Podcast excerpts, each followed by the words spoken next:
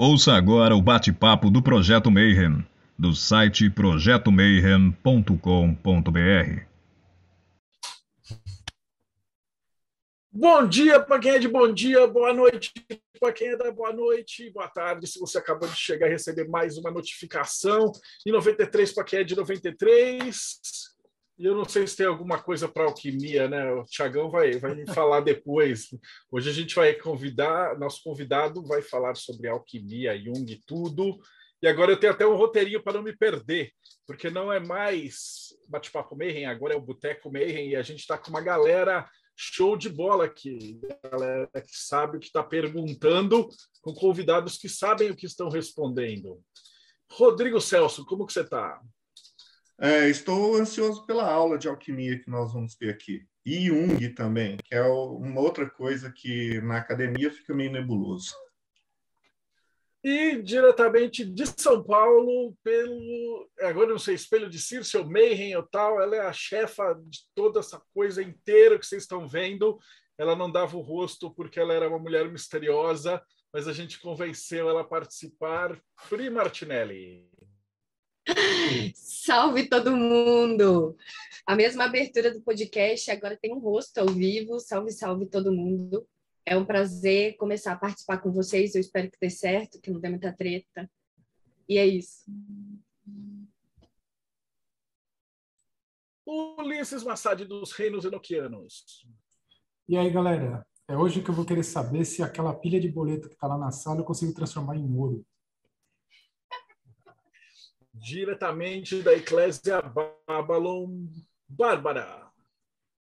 Boa noite. Todo dia é dia de 93, hein? E hoje a aula promete.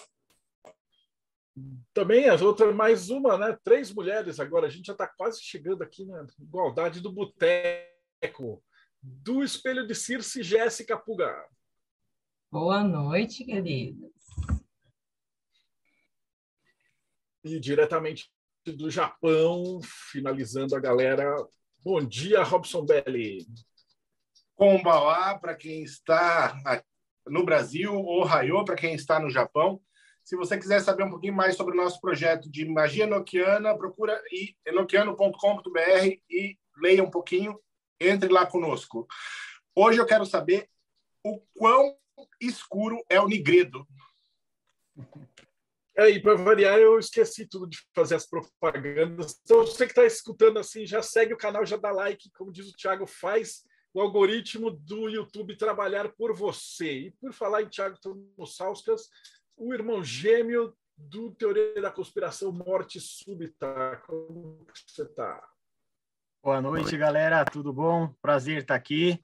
Um prazer ainda maior pelo convidado de hoje, que é um amigo meu, que vai falar de alquimia, de Jung e de outras coisas mais. A gente vai falar hoje com...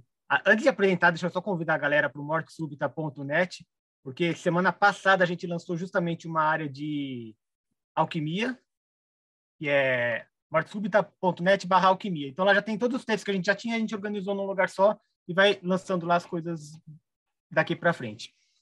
E vamos falar do assunto hoje, que é da alquimia, com o Felipe Aredes. É assim, é Aredes que fala o seu nome, Fê? Aredes. Aredes. Tá tudo bem. Felipe Aredes.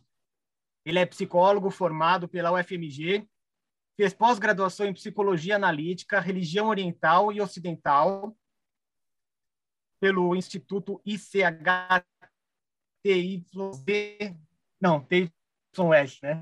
TYS. Depois vocês explicam o que é projeto. É, é, atua no campo de saúde mental. Pode falar.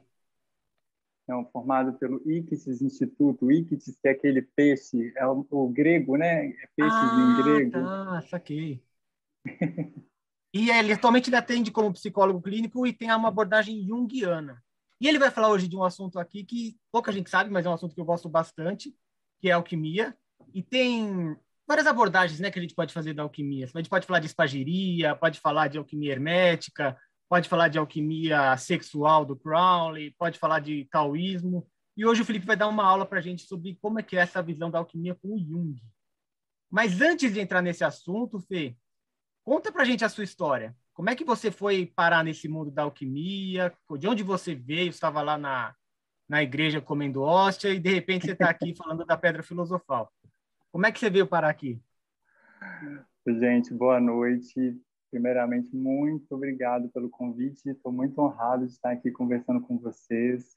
É, além de ser aí, psicólogo, interessado por esses temas, é, magia, ocultismo, também são temas que me ocupam muito e tem a ver também com minha, minha meu caminho aí na psicologia de estudar Jung foi uma, uma, uma porta aí de tentar conciliar um pouco os paradigmas bem é, que eu pensei para me apresentar aqui assim é um pouco desse meu encontro com Jung né assim eu então estava ainda na graduação e como o colega Rodrigo falou a gente não vê Jung na graduação é, há pouquíssimas universidades no Brasil que tem algum professor que leciona sobre Jung. A gente tem São João del Rei, é, Curitiba também tem, a PUC de São Paulo, mas a maior parte dos pesquisadores de Jung estão nas ciências da religião. É, então, realmente, no campo da psicologia, por incrível que pareça, é difícil você encontrar é, junguianos e gente propondo essas leituras. E, bom, na época eu fazia análise com um psicanalista é, lacaniano e tinha tido umas experiências mediúnicas. E eu lembro de levar essas experiências, que eu entendo como mediúnicas, para o divã e o meu analista ficou tentando interpretar aquilo como algo edípico, assim. E eu lembro que me deixou bem frustrado aquela tentativa de encaixar meu pai na história, sendo que eu estava entendendo que aquela experiência era de outra ordem. E, na época, por esses e outros motivos, eu resolvi, então, romper, inter, inter, inter, interromper esse processo de análise e fui atrás de um analista junguiano. Eu entendi que eu poderia, enfim, ser escutado naquela experiência em si, sem tentar encaixar aquilo numa caixinha, é, né, é, enfim, que a psicanálise às vezes coloca, né? Entender a religião como uma ilusão, como ópio do povo, e, de certa forma, às vezes deixar isso de lado. E nessa busca, então, é, eu cheguei para um analista junguiano. É, foi um processo muito transformador, muito alquímico. Lembro de é, nas sessões trabalhar com desenhos. Lembro, acho que hoje eu vejo, né? Na época eu não entendia muito porque ainda não tinha estudado Jung, mas lembro de uma série de desenhos meus que eram cheios de fogo, de chama. Então tinha uma calcinácea ali acontecendo e eu mal tinha consciência do que era aquilo. E o meu analista também trabalhava com uma técnica expressiva do Jung, é, não do Jung, né, dos Jungianos, é, que é o sand play, que é a caixa de areia, que é um, uma técnica onde há duas caixas, uma com areia úmida, uma com uma areia seca, e boa parte dos analistas que trabalham com essa técnica tem uma coleção é, bem diversa de miniaturas, né? Então, acho que é isso, assim, né? Contando que o meu, meu contato com Jung foi primeiro me submetendo a um processo de análise com o Jungiano. E ele, além do processo, ia me servindo com leituras. Então, ele foi me indicando leituras básicas, que eu acho que quem começa a estudar Jung é, geralmente começa por aí. Então, eu fui ler Memórias, Sonhos e Reflexões, fui ler o volume 7/1, Psicologia do Inconsciente. E quando eu optei, então, iniciar o meu trabalho clínico, porque eu tive um, um tempo da minha vida aí é, que eu me dediquei à saúde mental, trabalhava na prefeitura. É, depois quero trazer um pouquinho dessa experiência para falar das operações alquímicas. Acho que vai ser interessante pensar também algumas vivências que eu tive na saúde mental com a alquimia. É, e quando eu optei, então, dedicar ao consultório e, e, a, né, e a ter uma abordagem clínica, fui fazer essa pós no ICTS Instituto, em Curitiba, é, ele é coordenado pela Sônia Lira, que é uma referência em imaginação ativa aqui no Brasil. Ela é uma pesquisadora bem intensa. É, ela atualmente até dá um curso de pós-graduação focado no, no, na técnica da imaginação ativa, além de um curso de extensão também em imaginação ativa. E essa pós foi é, também, além de ser uma formação intelectual, foi muito transformadora. É, acho que ao longo das, dos módulos e das aulas que a gente ia tendo, é, acho que eu pude também ir experienciando esse encontro com o self, né? vou poder falar disso com mais é, calma, né? Assim que eu terminar de me apresentar. Mas acho que eu também pude ir experimentando isso. E eu acho que correlacionar a vida com a teoria tem muito a ver com Jung, né? Assim, porque boa parte do que ele foi atrás, foi estudar, inclusive a alquimia, era para tentar ler aquilo que ele estava é, se submetendo, né? Assim, então, acho que seguindo o mestre, acho que a minha experiência também foi assim. Foi primeiro vivendo e depois entendendo o que é que estava acontecendo. Bom, então fiz essa pós-graduação. Atualmente estou ligado a alguns grupos de pesquisa, assim. É, estou estudando psicologia arquetípica com um pessoal bacana de São Paulo, da SBPA, e também conduzo um trabalho sobre o estudo da consciência em Jung, lendo as obras do Eric Neumann. Bom, essa é a minha apresentação né, do que eu pensei em trazer para vocês, assim, para já partir aí para falar mais de Jung mesmo. Tá. Você tem uma apresentação, você preparou alguma coisa assim, ou quer que a gente faz umas perguntas? Como é que você quer guiar? eu, para me organizar, eu, eu, eu, eu preparei uma, uma apresentação, assim, mas Não. acho que pode ser interessante também depois é, vocês irem me perguntando, né? Acho que para que eu também não, não, não frustre tantas expectativas. Não, imagina. Faz assim, faz a sua apresentação e a gente vai levantando a mão se tiver alguma pergunta. Beleza. Olha, gente, o que eu pensei aqui é, apresentar para vocês é espero que contemple então inicialmente as expectativas, mas o que não tiver aí podem perguntar. É, o encontro, eu pensei, então, é, fazer um recorte do encontro do Jung com a alquimia. Né? Assim, então, só para contextualizar, Jung é, foi um psiquiatra e psicólogo suíço. É, ele teve ali, né, viveu ali no interior da Suíça. O pai do Jung era pastor. Acho isso é, interessante pela formação intelectual que ele foi ter. Então, ele cresceu ali nesse contexto é, presbiteral é, tendo acesso à biblioteca do pai, então já desde cedo lendo sobre a Trindade, sobre o Cristo, é, então tudo isso desde cedo influenciando essa formação intelectual dele. Além disso, a mãe é uma né, uma figura central na formação dele e no Memórias e Reflexões a gente vai ver que ela indica Fausto do Goethe para ele ler e é uma obra que vai influenciar muito também Jung, Fausto, inclusive após estudar alquimia, ele chega a escrever sobre o Fausto, né? Parece que entendendo a alquimia fez com que ele entendesse também esse encantamento por essa por essa jornada do Fausto.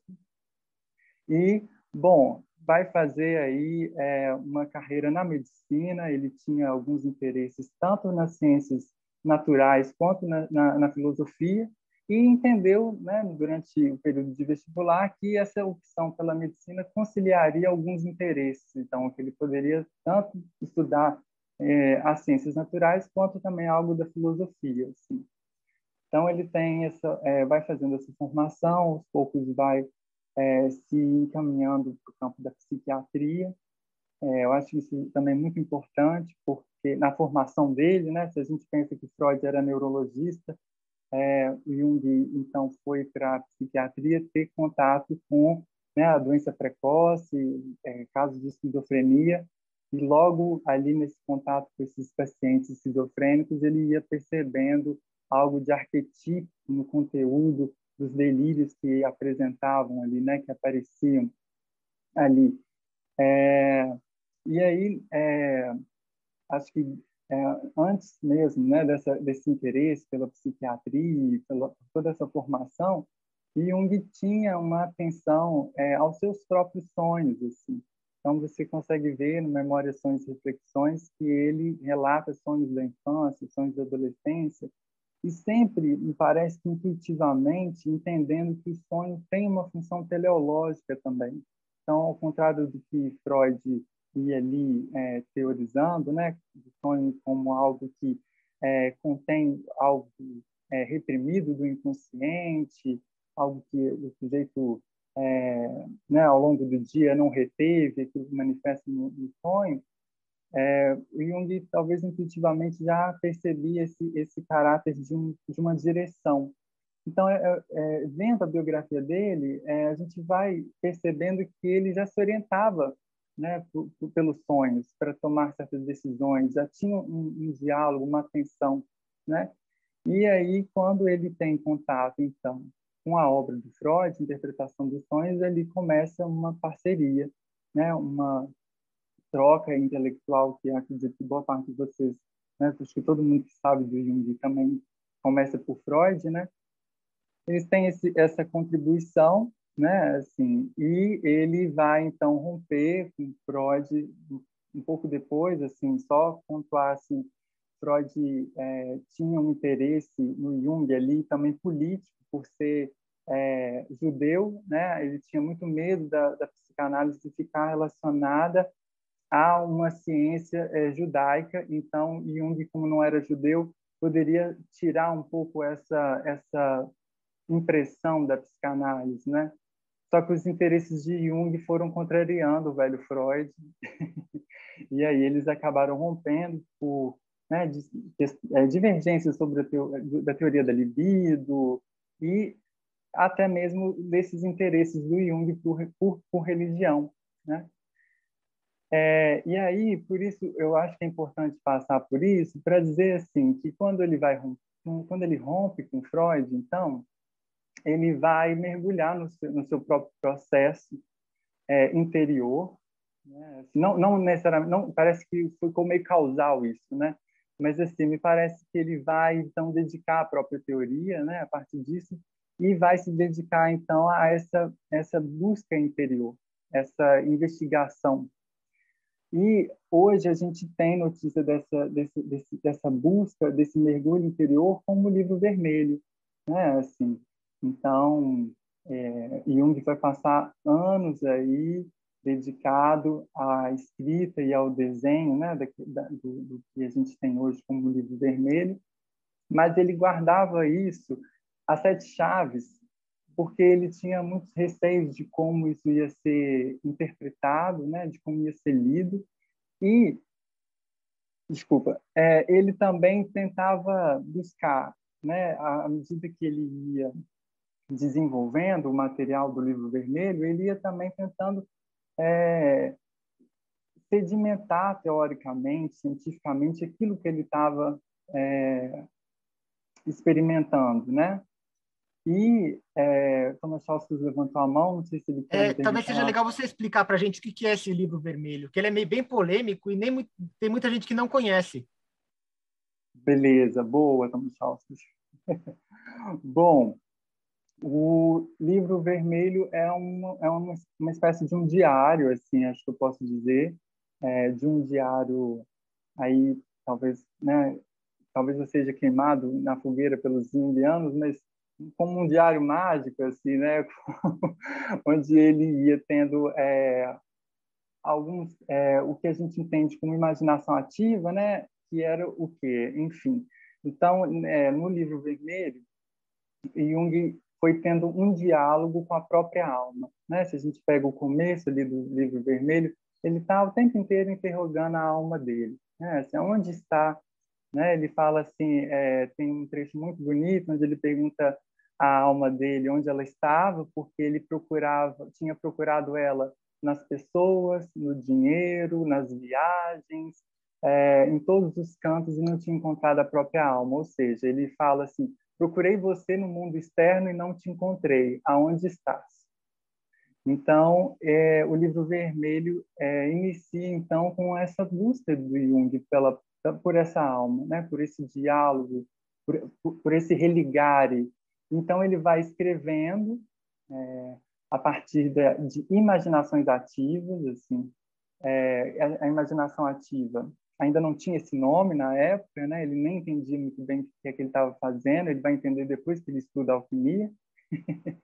Mas ele é um confronto com as próprias imagens do inconsciente.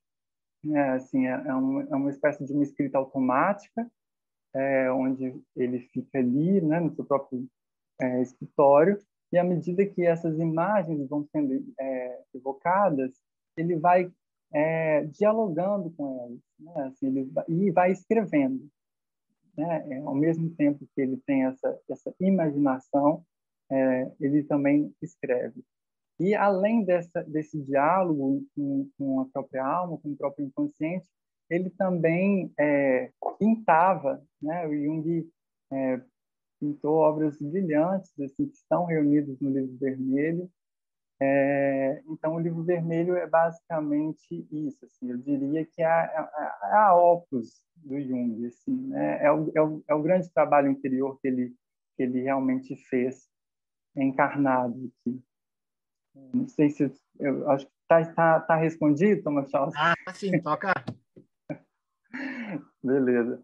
E aí, assim, gente, então Jung não entendia muito bem o que ele estava fazendo, tinha uma certa insegurança, assim, do, de como aquilo ia ser julgado.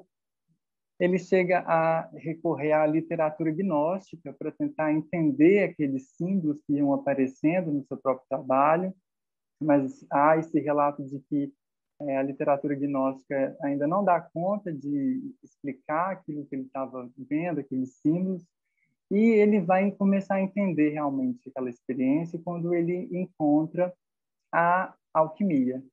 E o primeiro livro, então, que chega até o Jung, né, o primeiro texto, é O Segredo da Flor de Ouro, né, que é um, um livro, que, um texto que chega até ele, que ele escreve também um comentário, então ele, ele o Segredo da Flor de Ouro também tem um comentário dele, e do Richard William, William né, que também é, escreveu o Xing, aí a gente tem aqui no Brasil né, uma versão do Xing com, com os comentários dele, com a organização dele. E quando ele tem contato com o segredo da flor de ouro, ele vai dizer que ele, enfim, encontrou algo que fundamentasse aquilo que ele estava desenvolvendo sobre o conceito de si mesmo. E também é, aquele, aquele texto aproximava da experiência que ele estava tendo com a escrita do livro vermelho. Né? Assim, é, ele chega a pedir ao livreiro que, a partir de então, separasse os livros de alquimia que chegassem ali. Então, ele começa a recolher esses livros de alquimia que pudessem né, chegar até a mão dele. É, e passa 20 anos estudando alquimia. né? Não é pouca coisa. Ele é muito interessante assim. Tem um historiador que é o Sonu Shamadazani, que ele vai, vai, vai relatando isso. Assim, e Jung não entendia boa parte do que ele lia, né? Assim, é, pelo caráter é, metafórico, simbólico, mas ele fazia cópias. Então ele pegava os livros de alquimia, ele ia fazendo cópias daqueles textos ia percebendo palavras-chave que iam se repetindo. Né? Então, assim, por exemplo, é, a própria nigredo, solve coagula, é, a, a lápis filosoforum. Então, ele ia vendo essas, essas palavras, assim, né? ele ia formando um certo léxico assim, desse, desse material, né? assim, para ir é, entendendo exatamente o que estava chegando até ele. Ulisses quer me perguntar alguma coisa. É, o Felipe, só por curiosidade, é, ele chegou aí para o lado operativo da alquimia também ou não? De pegar os processos, sair dessa, do, do, mundo das ideias e, e, fazer os processos? Então, Ulisses, do que eu pesquisei, não, assim, até o próprio um, um pós-indiano que é o James Hillman vai chamar a atenção para a gente não é, literalizar aquilo que os alquimistas estavam dizendo. Assim. É como se a gente entendesse que aqueles processos que eles escreviam estavam realmente ligados a processos internos e não necessariamente à matéria ordinária é, do mundo, sabe? Então, a experiência dele era interior mesmo. Vou só fazer um apêndice nesse, nesse comentário. Tem um livro muito interessante que saiu em 2014, chama é, Alquimia Decifrada, em inglês, né? Alchemy Decifred, que o cara pega por 60 tratados alquímicos do século XIX para trás, ele não pega nada moderno, e ele pega, ele estrutura todos esses tratados pegando cada trecho e falando, ah, esse trecho fala sobre isso, esse trecho fala sobre isso, para achar o que, que os alquimistas falavam em comum. Aí ele fez um padrão de repetição para ver o que, que, tá, o que, que eles estavam falando de comum, o que, que eles estavam falando de diferente, e, e, e, descobriu o alfa, que é o, o valor estatístico, para falar qual daquelas coisas é o que eles mais concordam. Tem muita coisa que eles discordam.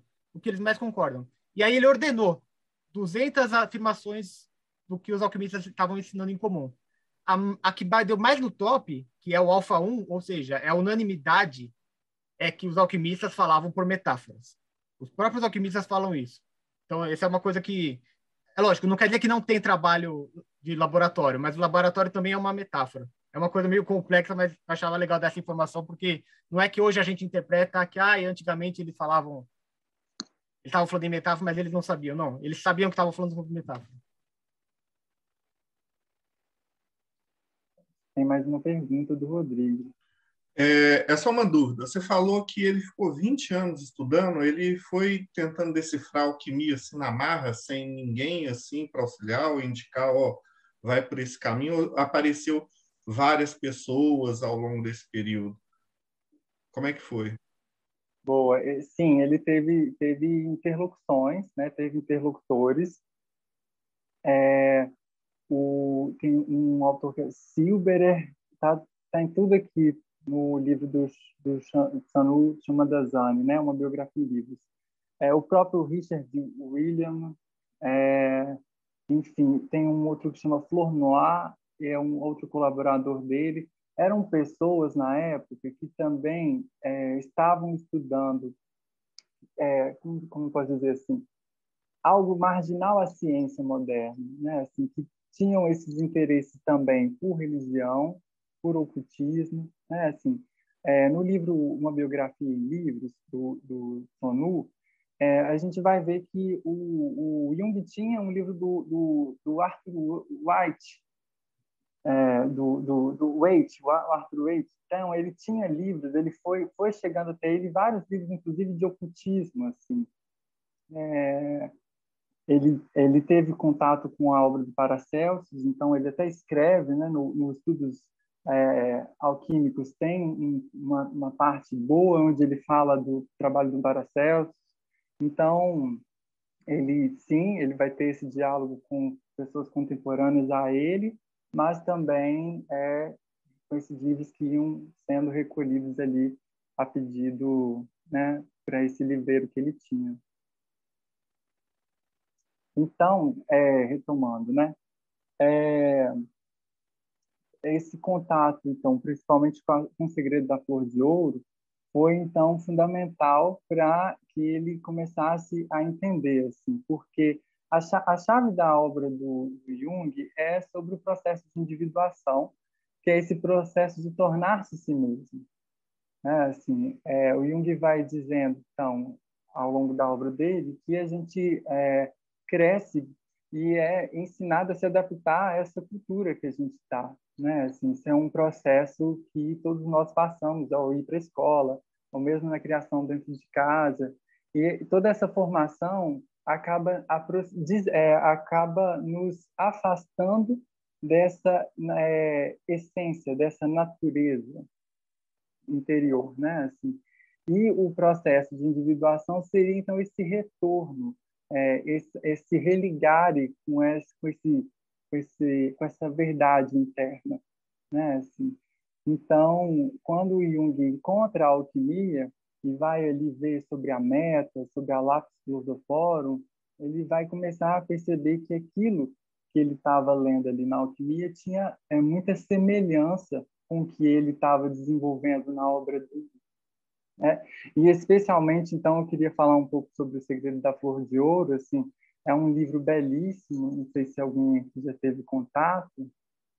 Tá, não, gente. não está esgotado, não. Tem na Amazon.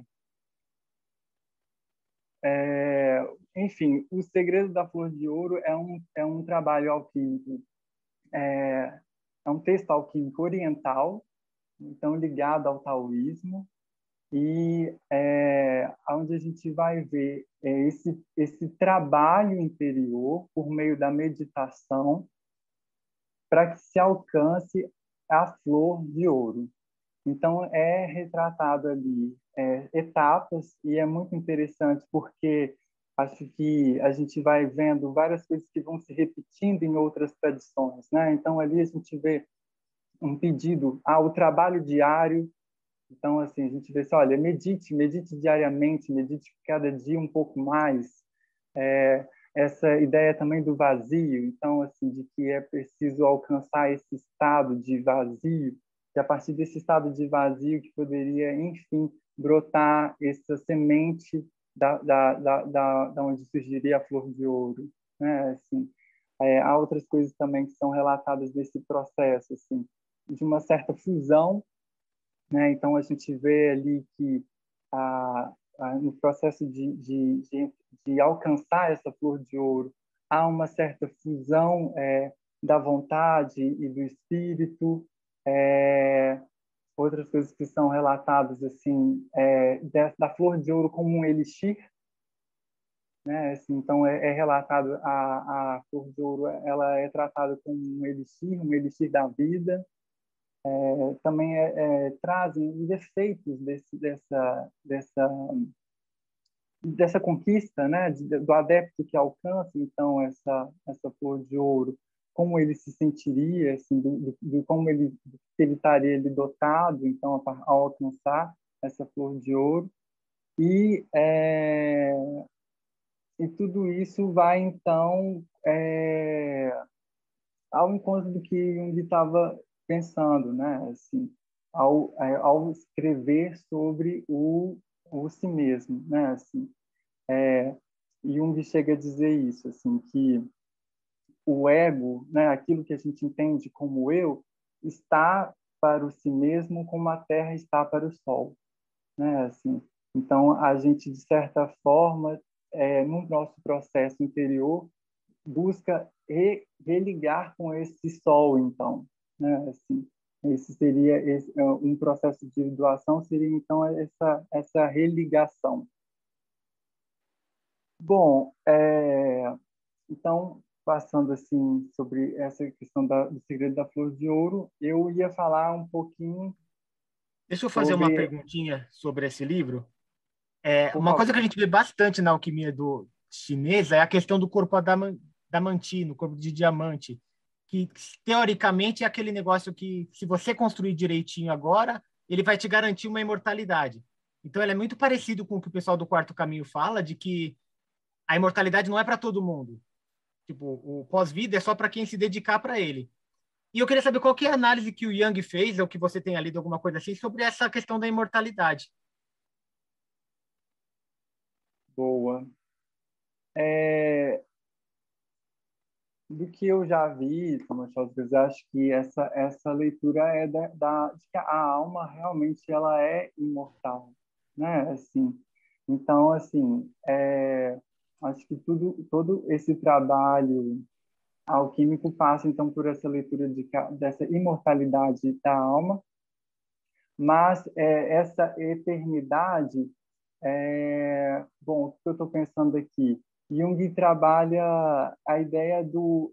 Eu acho que é importante pontuar assim: tudo que o Jung traz é uma leitura psicológica dos, dos fatos, né? Assim, então, acho que toda vez que ele vai falar sobre é, essa imortalidade ou sobre é, até essa, esse renascimento, é tudo de uma forma é, simbólica, né? Assim, então, assim, acho que de certa forma é, quando ele vai descrevendo ali os estágios últimos, né, assim, dessa dessa grande obra, quando a gente vai falar da comício, acho que se alcança então esse esse esse estado de eternidade, né? Mas tudo, é, acho que se a gente for traduzir psicologicamente, acho que o, que o que a gente dá conta de falar disso, que eu dou conta de falar disso é como algo é, simbólico, metafórico, assim, não sei se eu te, se eu te respondi. Ok. É, mas na, a gente sabe que é simbólico, mas ele sabe o que simboliza? Olha. Seria uma, uma união com o selfie, alguma coisa assim? Sim. Eu, eu acredito que sim, assim. Essa, o que, que a gente tem dessas imagens da, da, da Opus, né, da, da, da, da pedra, a gente tem, então, essa ideia do casamento alquímico, né, assim, do, do, do hierogamos, né, assim, desse casamento alquímico, que seria aquilo que o Jung vai dizer, ele vai chamar de função transcendente, né, assim, ele vai dizer que é, a gente, então, é, se diferencia, a gente cresce, então, né, na sociedade, a gente vai trabalhar, vai casar, vai ter filhos, então a gente vai ter essa vida ordinária, né, assim, e o, no, nesse processo de, de se religar, né, assim, de, de, de contato com o self, a gente vai é, retomar então a essa busca interior. Ele vai dizendo isso como um processo de contra natura, né? Assim, ou seja, você acaba tendo certas atitudes onde você é, é, acaba acaba sendo é, como é que posso dizer assim é, desculpa, eu. A gente pode dizer assim, por exemplo, que a gente que na nossa vida, eu não tenho, não entendo nada de psicologia, tá? Então, por favor, me corrija. Eu quero só entender qual é a linguagem que o Jung usa. É, a gente pode dizer que a gente no dia a dia a gente tem várias vidas e mortes, porque a gente, por exemplo, eu vou para a casa da minha avó, eu sou o neto dela e eu tenho o personagem neto da avó. Aí eu vou na casa de outra pessoa, eu sou um personagem para ela. Aqui eu sou o Tavosauskas que apresenta para vocês. Para minha mãe eu sou outra pessoa, para outra pessoa eu sou outra pessoa. E todos esses personagens, eles nascem e morrem várias vezes ao dia. Mas aquele personagem que não morre, então, portanto, ele é eterno, seria isso que a alquimia busca. Aquele seu eu verdadeiro que, que não vai surgir, desaparecer, porque ele é mais real, ele é mais, mais, mais ligado com o seu self. Seria, nesse sentido, a gente poderia falar que essa seria a imortalidade que a gente pode ler? Bom, é, eu, eu acho que essa leitura, então, assim, o que seria esse estágio final? É, eu acho que tem é, que a gente tem assim, pelo menos para a psicologia, né? Assim, é, primeiro é, a gente pensa muito que, que seria se a gente realmente alcança esse estágio final em vida ou se em pequenos processos da nossa vida a gente alcança uma rubedo, por exemplo. Sim. Eu acredito nisso.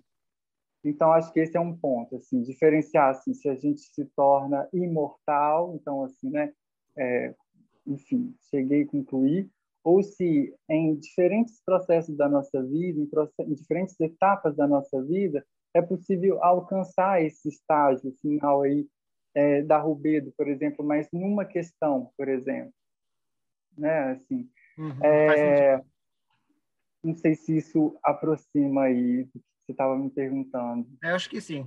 Acho que esse é um assunto que, que é bem complexo, na verdade, mas conseguiu me esclarecer algumas coisas. Dá pra, tem material para pensar aqui. Pode oh, Felipe, eu, tô, eu tô com uma pergunta aqui do, do irmão Ain. Ele fala assim: por que o Jung não é trabalhado na academia de psicologia? Olha, Marcelo, é, as pessoas é, bom, acho que as pessoas acabam deslegitimando muito a obra do Jung por ele ter se interessado por assuntos tão é, marginais assim a ciência, né? Ele tem um livro, por exemplo, que ele fala de OVNI, né? Assim, as figuras vistas no céu. Então ele vai estudar alquimia, ele vai estudar religião e acho que, pelo menos no campo da psicologia, a gente vai ver que essas questões muito ligadas ao simbólico, elas vão sendo muito deixadas de lado, né? Jung fazia uma crítica muito grande ao racionalismo, né? Assim, E ele ia dizendo que tudo que é da ordem do inconsciente, ele, ele dizia assim, olha, as pessoas não levam em conta o inconsciente porque elas não percebem que esse inconsciente tem uma linguagem simbólica. Né? Então, para a gente ter uma relação com esse inconsciente, a gente precisa dar conta de uma linguagem simbólica. E o homem moderno se afastou dessa dessa vida simbólica. Né? Ele, inclusive, vai dizer isso, assim, que o sujeito neurótico, o sujeito que adoece, ele, é, na verdade, ele está vivendo um grande estado de separação consigo mesmo, porque ele está apartado dessa vida simbólica que os ritos, que a religião dava conta, né? Assim, então, é, acho que por conta disso ele acaba sendo deixado de lado e mais estudado nas ciências da religião, sabe? Assim, é, entre meus pares, eu lembro assim de ver isso, assim, um certo preconceito mesmo, o que eu acho uma pena, porque acho que ter Jung na universidade proporcionaria é, uma leitura contemporânea também de tudo que ele estava propondo naquela época, né? Acho que a subjetividade mudou muito, né? Se a gente olha para os dias de hoje e para o tempo em que né, os, o Jung viveu, a sociedade é bem diferente. Então, acho que ter, se a gente tivesse mais Jung na universidade, acho que a gente poderia estar é, também atualizando o que a gente vive hoje, né, a leitura dessas, dessas lentes que ele trouxe para a gente. Tem outra pergunta. É o seguinte, na universidade já não é muito visto mas, assim, no meio ocultista, todo mundo fica falando, ah, Jung isso, Jung aquilo, Jung aquilo outro. Jung não é simples de estudar. Jung, você não tem uma, um, pelo, assim, me corrija se eu estiver falando errado, uma série de livros assim, que você possa chegar e ler. Você primeiro tem que ler quem estuda Jung para começar a entrar, porque Jung é bem complexo para depois ler as outras obras. Aí, assim, é... nesse meio cultista, todo mundo fala de Jung. Você acha que esse povo sabe alguma coisa de Jung ou é mais outra coisa assim que o povo está falando de é... É, física quântica? O Jung é tipo um termo guarda-chuva para colocar ali. O Jung é tipo quântico, tipo sei lá, é. o Einstein, né, das, das aquelas falas motivacionais e a galera não é. sabe do que está falando? Olha, o que eu vejo, gente, assim, há sim uma incompreensão de alguns conceitos que eu entendo fundamentais da obra dele, assim, como arquétipo, inconsciente coletivo.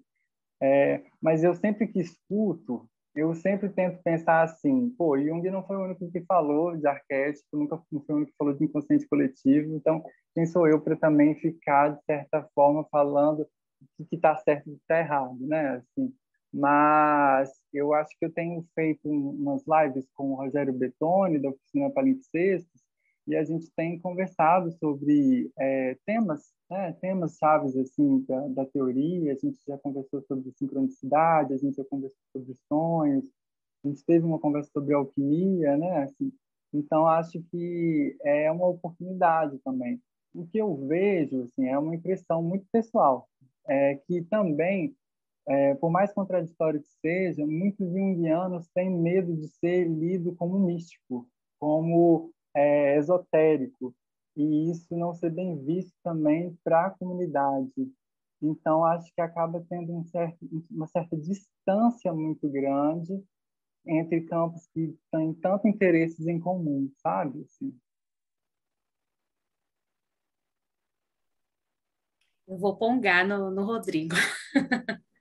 aproveitando a deixa da série, perguntas que você sempre quis fazer, mas nunca teve um Jungiano para perguntar. É, a gente vê muito, é, principalmente eu vejo, eu sou taróloga e astróloga, né? E eu vejo muito na astrologia também os estudos do Jung. E uma coisa que eu sempre fiquei pensando é, não entendo nada de psicologia. O que, que você pensa sobre os limites do, do uso oracular no, na psicoterapia, na psicanálise ou vice-versa, né? O, o, quanto disso é possível realmente fazer, o quanto disso não seria ético. Por exemplo, um, um, um psicanalista que é astrólogo e que vê no mapa do, do consulente que terá um acontecimento assim, assim, assado. É, isso poderia ser usado em, em, psicanálise? Como que funciona isso? Eu sempre quis muito saber isso. Obrigado, Bárbara. Olha, é, eu acho que é, eu, eu sou tarólogo também.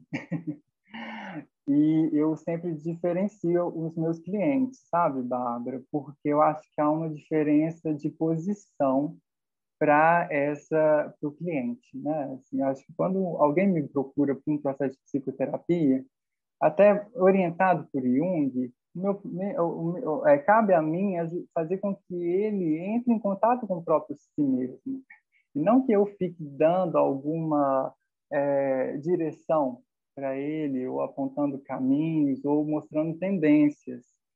E eu acho que quando alguém é, me procura ou procura algum oraculista, a expectativa é justamente essa, de, de que aponte tendências, aponte caminhos, que é, fale é, disso, né? Assim, fale do que vai acontecer.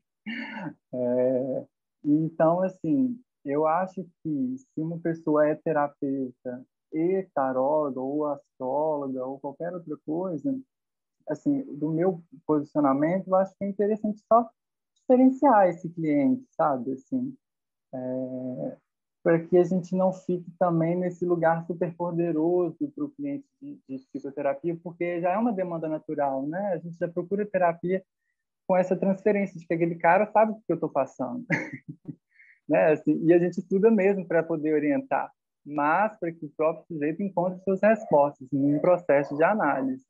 Um processo, numa consulta oracular, a finalidade é outra, então acho que o posicionamento também é outro.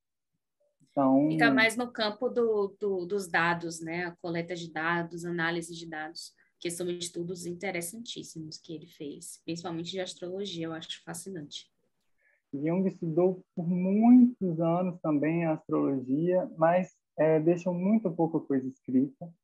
E acredito que por esse mesmo medo aí, né, de não ser legitimado. E dizem que a filha do Jung foi uma excelente astróloga, né? Uma das filhas dele foi uma excelente astróloga. Ele pagou muito preço de ir contra o Zeitgeist, né? Basicamente. Uhum. Uma pergunta do Robson. É, você, como junguiano, tarólogo, alquimista, o que você acha do livro do Jung, é, aquele livro Jung e o Tarot? Você poderia dar uma review para a gente desse livro? Olha, eu acho esse livro assim, eu, enquanto amplificação, que é um termo junguiano, né, assim, bem, bem, bem, é, um termo bem junguiano, né? Você pegar um símbolo e amplificá-lo. Eu acho ele interessante, assim. Já ouvi de outras pessoas que jogam tarô é, fecharem um pouco a cara para ele, mas eu acho que todas as vezes que eu consultei, que para eu acho que amplificou muito os símbolos para mim, assim. Mas... E você vê alguma ligação do tarô, da alquimia e do Jung, tudo junto aí nesse pacote? Sim, tem, tem um livro, Alquimia e Tarô, que é incrível, né? Assim, esqueci o nome do autor, eu estou com ele aqui, achei. Esse livro eu acho ele realmente bom, esse aqui, ó, é, do Robert Place. Acho ele mais interessante do que esse aí, Jung do Tarô. Ele faz uma correlação de Jung, alquimia e tarô. acho que eu recomendo esse aqui. Como o Inclusive, o Robert Place ele criou um deck de tarô bem focado na, na iconografia alquímica. É bastante interessante, assim.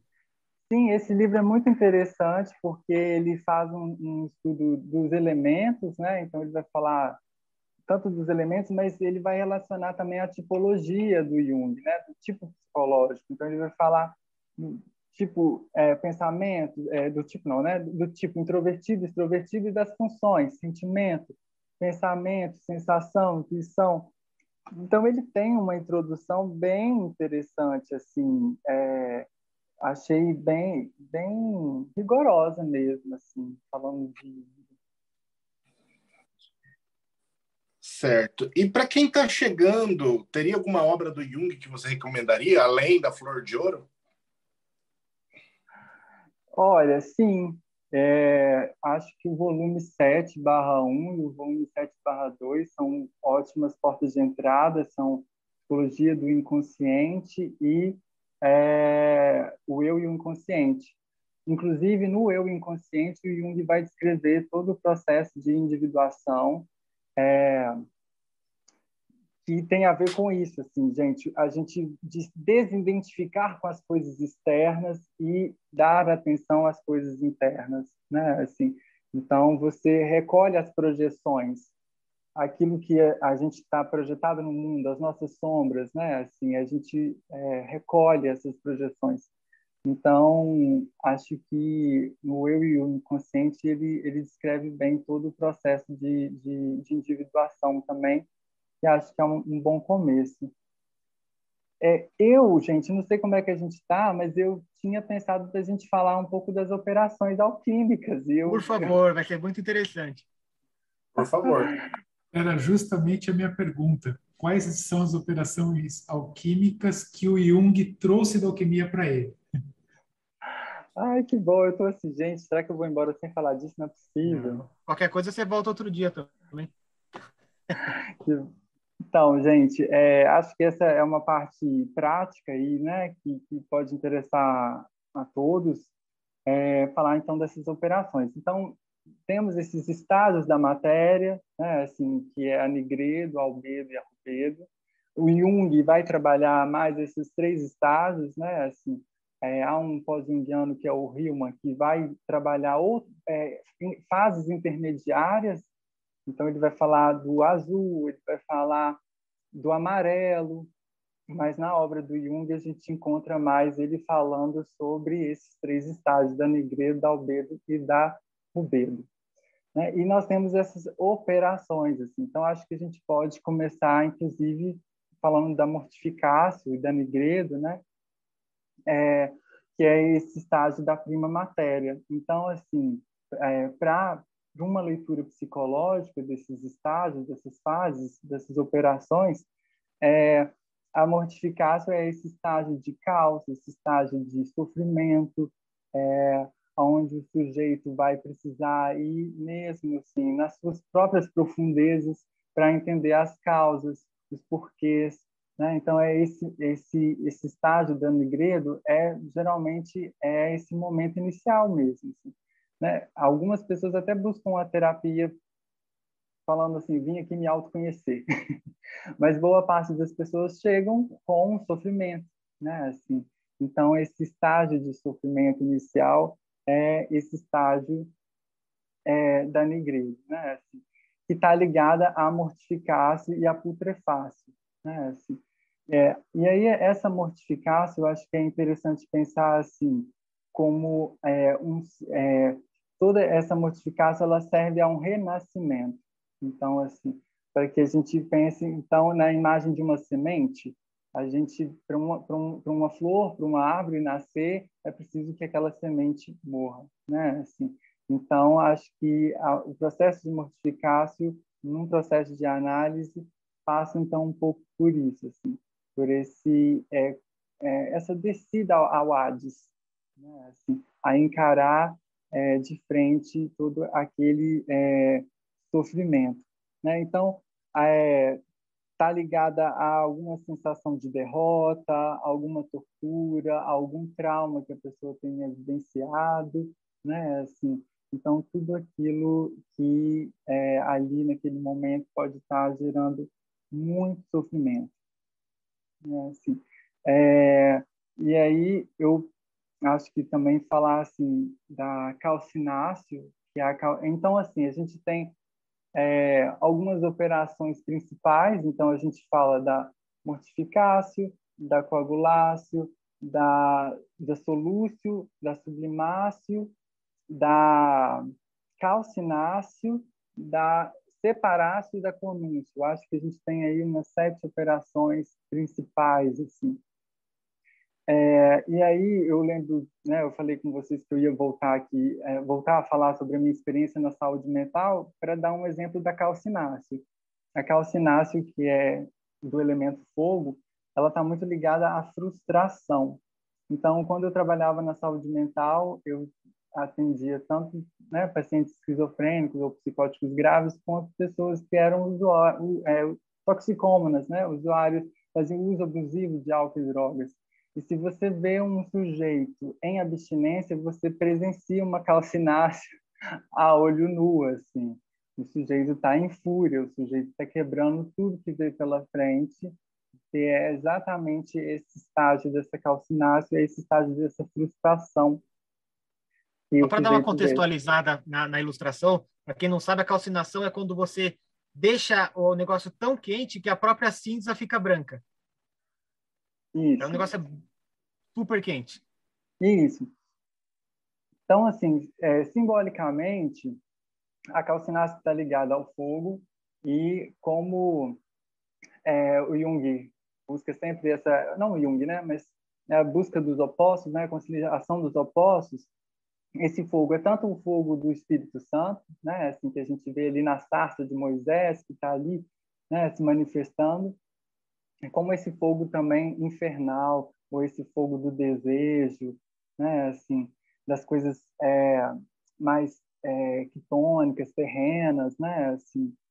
Então, tudo aquilo que a gente vê que passa por essa ordem de uma de um afeto intenso, a gente vê que tem uma calcinácea envolvida, né, assim. E principalmente quando algo ainda é muito da ordem do ego, então, a calcinácea ela vem justamente para purificar esse desejo, né? Assim, é, às vezes a calcin... um processo de calcinácea acontece para que aquele ego ali se frustre, né? Assim, é, perceba o seu tamanho e de certa forma também purifique é, essa esse esse intento, essa vontade. E aí, como o Thomas Chalsky estava dizendo, a calcinácea então ela vai deixar esse resto que é essa cinza, que é esse pó branco, né? assim, que é essa cal.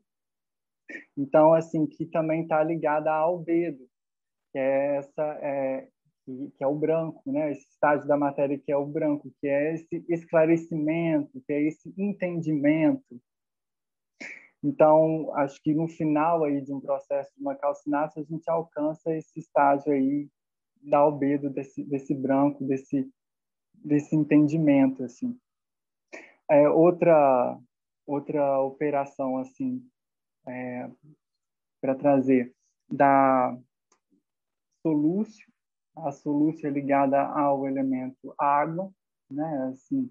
Então acho que num processo de análise a gente lê a solúcio por exemplo na transferência né nessa relação de transferência que é essa relação de confiança que o paciente tem com o analista quando um analista interpreta o sofrimento do paciente, de certa forma essa interpretação ela tem esse caráter dissolvente, né? Assim, aquela interpretação geralmente apazigua ou desconstrói aquele aquela ideia ou aquilo que o, que o, que o paciente estava é, né estava estava elaborando e por isso às vezes a resistência também no processo de análise porque não é fácil receber um solvente, né? Assim, não é fácil muitas vezes receber uma interpretação.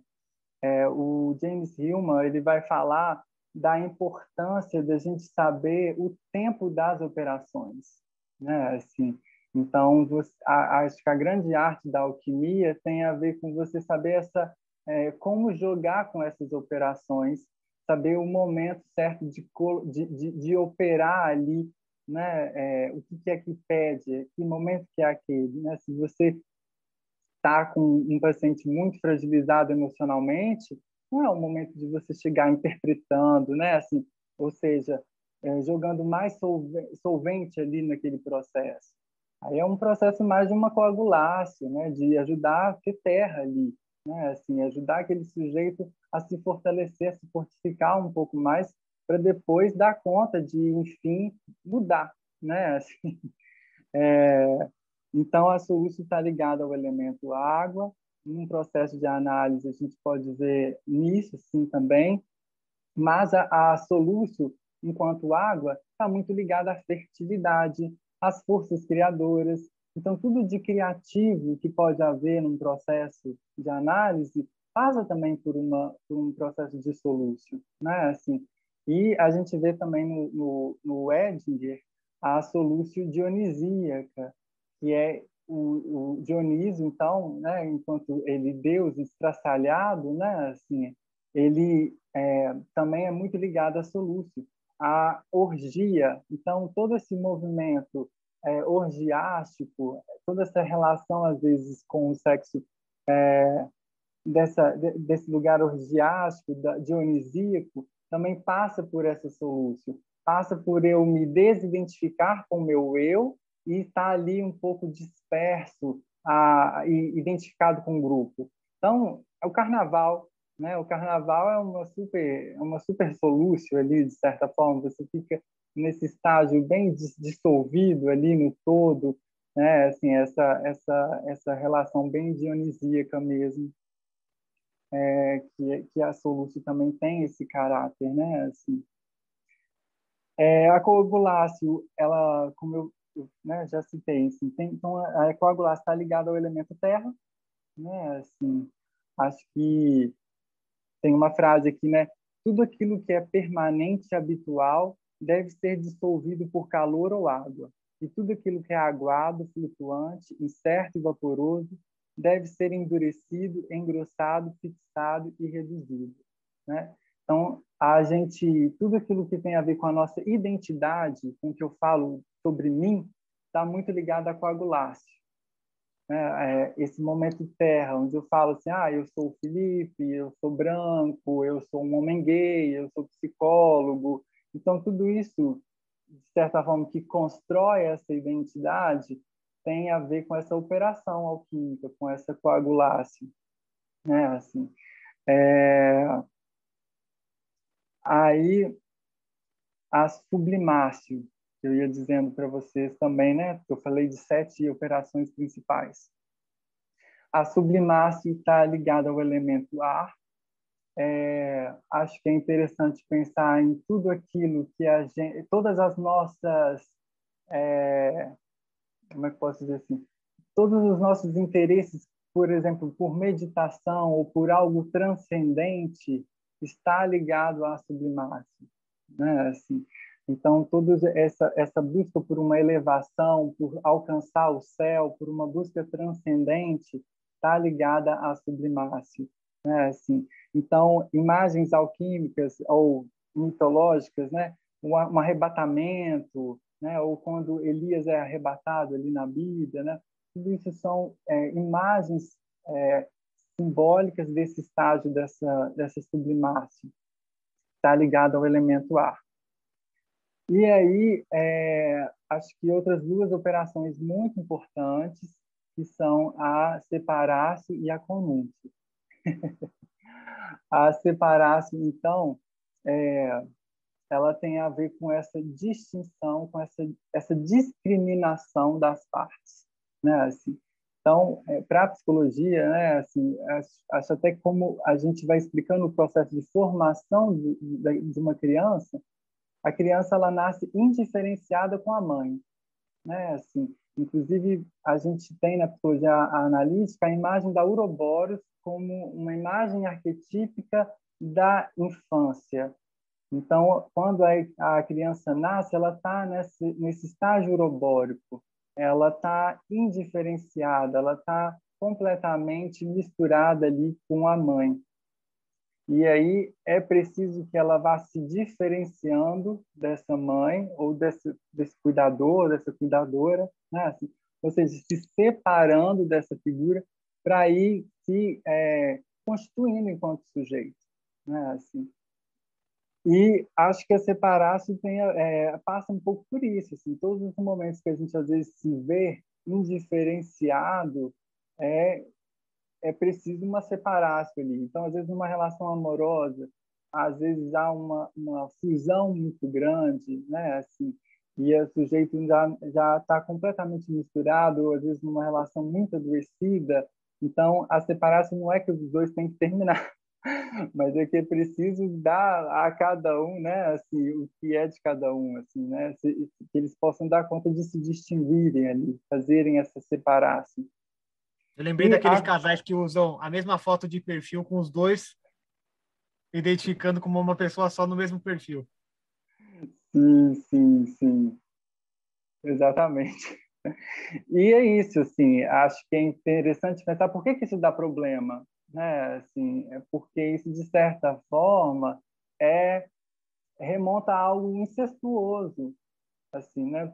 Acho que tudo que é urobórico retoma a gente a esse estágio muito anterior dessa concepção de um ego, né? Então, isso começa a ser muito angustiante também, gera muito sofrimento, porque acaba re, é, relembrando a gente, mesmo que inconsciente, a, a estágios é, é, ainda incestuosos da psique, né? onde não há diferenciação nenhuma entre eu e o outro. É, e a coníncio, que eu estava aqui né, é, falando que tem a ver com a rubedo. Então, a Rubedo como esse estágio último da obra. Então, assim, acho que a gente às vezes tem essa imagem de que se elevar, crescer e evoluir espiritualmente tem a, é, a ver assim, acho acredito que vocês não, mas acho que numa, numa leitura vulgar, assim, acho que é ir para o alto da montanha, meditar e aí a pessoa se tornou um ser iluminado, né? E eu acho que, que a, a psicologia analítica e, a, e a, a própria alquimia vai trazer é que é o contrário, é esse retorno né, ao mundo. Né? Assim, então, a conúncia está ligada a essa lápis, a essa rubedo, que é, que é vermelha porque é sangue, é, é vida, é desejo, é religare, é eros também. Então, é você estar tá ali é, em contato com as pessoas, né? Assim, então, acho que a, o estágio da conúncio, então ele seria essa esse, esse, esse, essa reconexão então e esse encarnar, né, a alma encarnada no corpo. Então, quando eu falei do livro vermelho, que Jung estava ali questionando aonde estava a alma dele, né, assim, eu diria que a Rubedo seria essa alma na matéria, quando a gente é, reúne a, aquele, aquele corpo com essa alma que estava aí vagando, perdida, e que eu não fazia muito conta do que estava acontecendo comigo enquanto ela estava aí é, dissociada. Houve uma pergunta aí da Bárbara. É, onde que você encaixa a Eucaristia nesse processo todo? Que recentemente eu li um livro de uma junguiana e ela falava assim, eu até trouxe aqui. É, Jung escreve sobre a Eucaristia como símbolo do processo de individuação. Trata-se da reminiscência da antiga festa da lua nova dedicada à deusa, onde bolos em forma de lua e libações de sangue eram servidos para o refortalecimento da vida. No papel de mediadora, também papel da prostituta sagrada, a sacerdotisa é ministrante dos sacramentos. Ela faz a mediação entre a divindade e o homem por meio da oferta de elementos simbólicos, tanto do corpo quanto do espírito. É a Nancy Qualls Corbett. Então, Bárbara, o Jung é, vai utilizar algumas imagens arquetípicas, algumas imagens simbólicas para falar do si mesmo. Então, a gente tem a lápis, a gente tem o Mercúrio, a gente tem o peixe, né, o simbolismo do peixe, e a gente tem Cristo. Então, é, quando Jung vai estudar sobre o cristianismo, ele vai é, vai dizer disso, assim, que o Cristo é o si mesmo de Jesus Cristo, né? Assim, Jesus, o homem histórico, né, tinha em Cristo esse si mesmo. E a nossa tarefa, isso inclusive ele fala no livro vermelho, está em buscar o nosso Cristo, não o Cristo de Jesus. Não que a gente tem que viver o que Jesus viveu, mas que a gente entre em contato com essa dimensão crística nossa. Então, esse rito da, da, da, da dessa consagração, né, assim, na Igreja Católica, ela busca remontar essa união, essa conúncio mesmo, né? Assim, de você receber o corpo de Cristo. Então, é, é revivido, de certa forma, isso.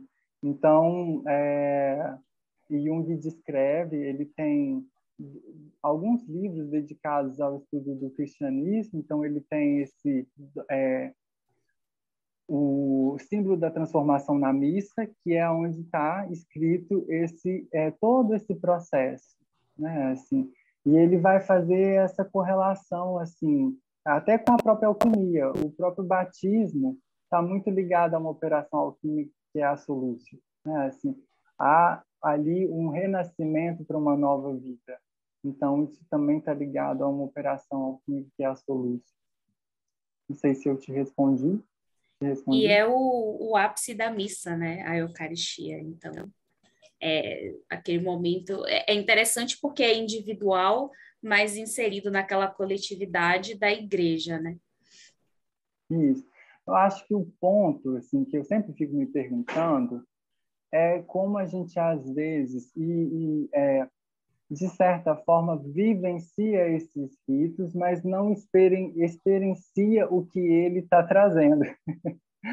Porque eu não sei se quem participa da missa, eu não sou católico, mas tem essa essa vivência de união com, com Cristo. Eu não sei, é uma, é uma questão, assim, sabe? É, enfim, acho que Jung pontuava muito isso, assim, como que às vezes esses ritos vão perdendo é, esse sentido mesmo. Acho que a coisa se torna é, só uma letra. Ele falava muito flatus voices, né? A pessoa falar da boca para fora, falar besteira, né? Mas aquilo não ter realmente um efeito na própria alma, assim.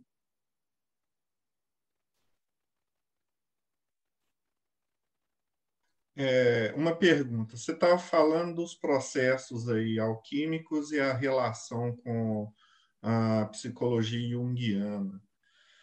A psicologia junguiana, se uma pessoa tá, é, vai se tratar, isso em qualquer psicólogo, é uma pergunta minha, que trabalha com Jung, ele vai fazer essa jornada alquímica? Ou isso é, específico de quem tem esse tipo de conhecimento. É, a minha pergunta é: o Jung estudou alquimia e fez essa correlação. E com esses estudos, os psicólogos hoje conseguem fazer essa jornada alquímica de sair do chumbo para chegar ao ouro, para chegar à pedra filosofal com os pacientes ou é específico de poucos é, terapeutas que têm esse conhecimento?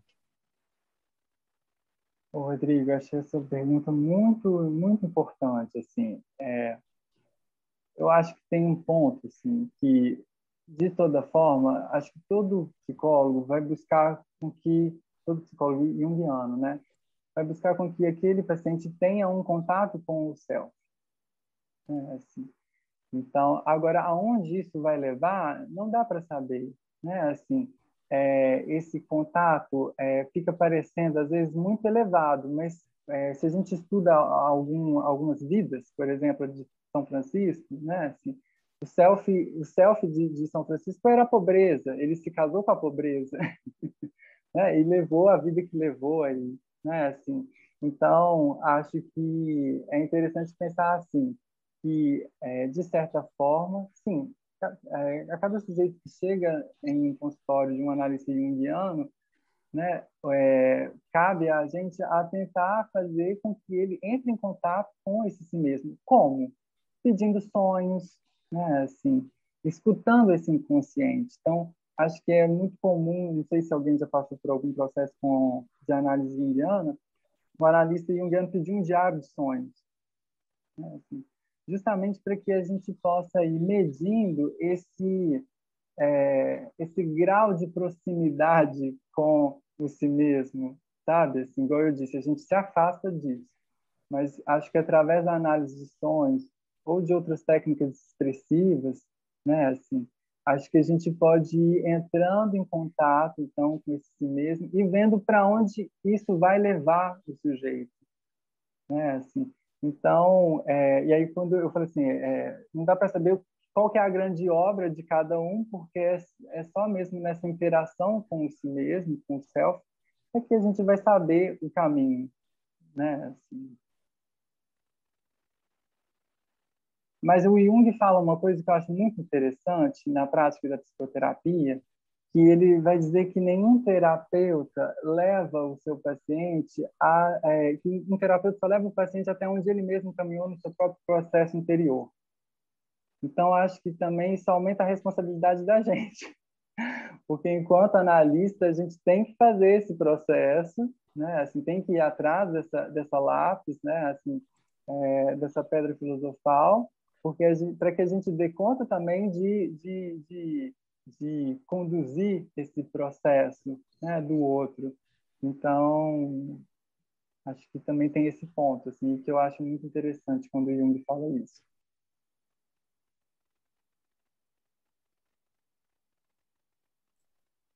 Aí, alguém fechou alguma pergunta? Acho que eu olhei. Uh, tem uma do Vini. Você acredita que a pessoa consiga passar pelo processo alquímico sem a terapia? É, sim. Eu não sou daqueles que acham que só uma igreja salva, não.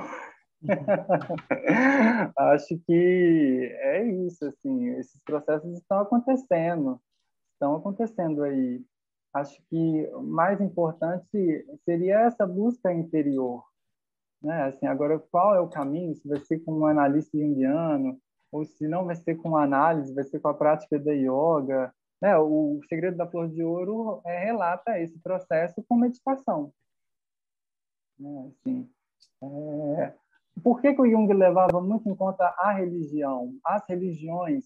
Porque ele acreditava justamente que essa, se você for nos textos sagrados dessas, dessas religiões, a gente tem ali um, um caminho né? Assim, então, é, ele falava assim, ah, se a senhorinha gosta de ir na missa, deixa ela ir na missa, aquilo tem uma função. né? Assim, é importante para aquela senhorinha ir na missa. É assim. É, então, acho que é, é, é, isso, assim. Acho que não é só fazendo análise que você alcança, chega até a sua grande obra, não. Tenho mais uma pergunta Deixa eu fazer uma que eu acho que vai ser interessante.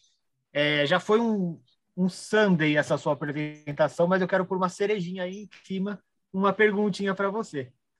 É, explica para gente o que, que é a imaginação ativa, porque eu acho que isso tem muito interesse para quem gosta de hermetismo, de alquimia, de cabala, e é uma coisa que, que a própria Inner Garden usa bastante, que é uma organização alquimista atuante hoje em dia. Explica para gente o que, que é a imaginação ativa. Olha, gente, eu vou explicar, mas ser bem honesto com vocês, porque eu não pratico imaginação ativa. Então, o que, que eu vou fazer é explicar o que eu já li e indicar leituras. Acho que é a forma mais honesta para eu, eu lidar com isso, né? Assim, é, a imaginação ativa, ela é uma prática mesmo, como uma meditação, onde você vai evocar imagens é, do que eu já li, é possível que você pegue, por exemplo, um sonho e às vezes tem um símbolo ali, alguma imagem, algum símbolo que você é, ficou com aquilo, aquilo ficou mais forte para você. Por exemplo, um sapato, ou uma árvore, ou um guarda-chuva, ou um cachorro. Então, a meditação ativa pode partir, por exemplo, de um símbolo de um sonho que você teve. E você é, imaginar e deixar com que essa imaginação é, floresça. E você vai escrevendo, isso é muito importante, que você descreva, descreva a imagem. Então, você vai desenhar, por exemplo, vamos supor que foi esse sapato. Esse sapato me parece do século XVIII, é, me lembra a, sei lá, a Inglaterra, e, e você vai, então, narrando, fazendo associações a partir dessa imaginação e descrevendo é, esse, essas imagens. Então, esse, a imaginação passa, então, é, a imaginação ativa passa por esse lugar. Por que ativa? Porque se você for ver no livro vermelho, há um diálogo, você vai dialogando com aquela imagem, você vai perguntando. Então, esse é um ponto muito interessante também. É, diferente de uma é, meditação guiada, que você vai só sendo passivamente atravessado por imagens, na imaginação ativa você dialoga, você conversa, né? você faz perguntas. Como é, eu posso indicar um livro que eu já li, que eu acho muito bom, que é Inner Work, A Chave do Reino Interior, do Robert Johnson. Esse livro ele descreve essas etapas é, de, uma, de uma imaginação ativa. É, além disso, como eu falei, a minha professora na pós, ela dá cursos de imaginação ativa. Então, assim, é, ela também tem algumas lives, eu posso passar o contato, assim, é, ela atende com imaginação ativa, né, assim. É, mas o que eu posso dizer é isso, assim, é, do ponto talvez que diferencia isso de alguma outra meditação, de é esse diálogo. Você conversa com a imagem, você vai perguntando para a imagem as coisas. O livro, o livro se chama A Chave do Reino Interior. Vai estar espelhado para vocês, né? Eu tenho isso em PDF, eu posso passar para o Thomas Chauskas e ele passa para vocês. Esse livro ele tem é, um ótimo é, roteiro tanto de análise de sonho quanto de imaginação ativa. É um livro tá esgotado, muito... então o PDF está liberado. Tá, tá esgotado, tá esgotado. Mas eu acho que é interessante, assim, por mais que a pessoa não faça, não faça a imaginação ativa, que ela preste atenção nos sonhos. Eu acho que ter essa rotina de prestar atenção nos sonhos, é, Jung interpretava muito cadeias de sonhos, né? Assim, às vezes um sonho só não vai te dar a chave de alguma interpretação, né? Mas eu acho que às vezes você vai olhando um processo que vai acontecendo, um símbolo que vai se transformando de um sonho para outro e relatando isso, acho que isso já é, é, já é trabalho interior, já é muito transformador, né? Robson quer me perguntar alguma coisa. É, para nós é impossível não escutar essas palavras e não relembrar dos exercícios de visualização criativa, né? Para nós é algo muito similar que está relacionado. E você acha que ativamente, então, Jung ele queria de fato utilizar e se utilizou da alquimia como base para a transformação dos seres no processo da terapia? Sim. Você acha efetivamente ele tinha essa ideia e fez isso com base nisso? Tinha essa consciência? Sim, porque o Jung é, ele vai dizer que boa parte das pessoas sofrem por falta de sentido. Então, ele vai dizer isso. Assim, boa parte das pessoas hoje sofrem por uma falta de sentido na vida. E o que é a alquimia? É justamente uma meta, a busca de uma meta, a busca de uma obra. Então, você encontrar essa meta, né, assim, é, acho que tem a ver com o seu processo de análise e tem a ver com um processo é, alquímico. Você tem uma meta, né? você descobriu uma direção. E é verdade que o livro vermelho é extrato do livro preto? Sim. Sim, ele foi editado por Sonusha Madazani e hoje a gente já tem esses livros é, negros, eles foram lançados ano passado, né? Mas sim, eles, eles eram status dos livros negros. Muito obrigado. Ô, Felipe, eu não, não tento te agradecer. Foi a palestra hoje, foi espetacular, cara. Um bate-papo tirou um monte de dúvida e, e, fez várias junções, assim, várias coisas, porque todo mundo sempre escuta assim, pô, alquimia tal. E aí o Jung, o Jung é muito citado, né, no, no, dentro do, do, ocultismo, né? E hoje você conseguiu fazer várias pontes aí, assim, foi muito maravilhoso. Bom, então fechando, então, Rodrigo Celso, considerações finais. Que aula fantástica! Transformou um assunto complexo em algo simples e ainda fez a ligação com a alquimia. Nossa, fantástico.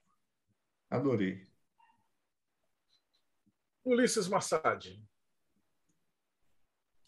Rapaz, muito bacana, Felipe. Bem esclarecedor. Eu tinha bastante curiosidade para saber o que, que o, o Jung tinha levado da alquimia para dentro dos trabalhos dele.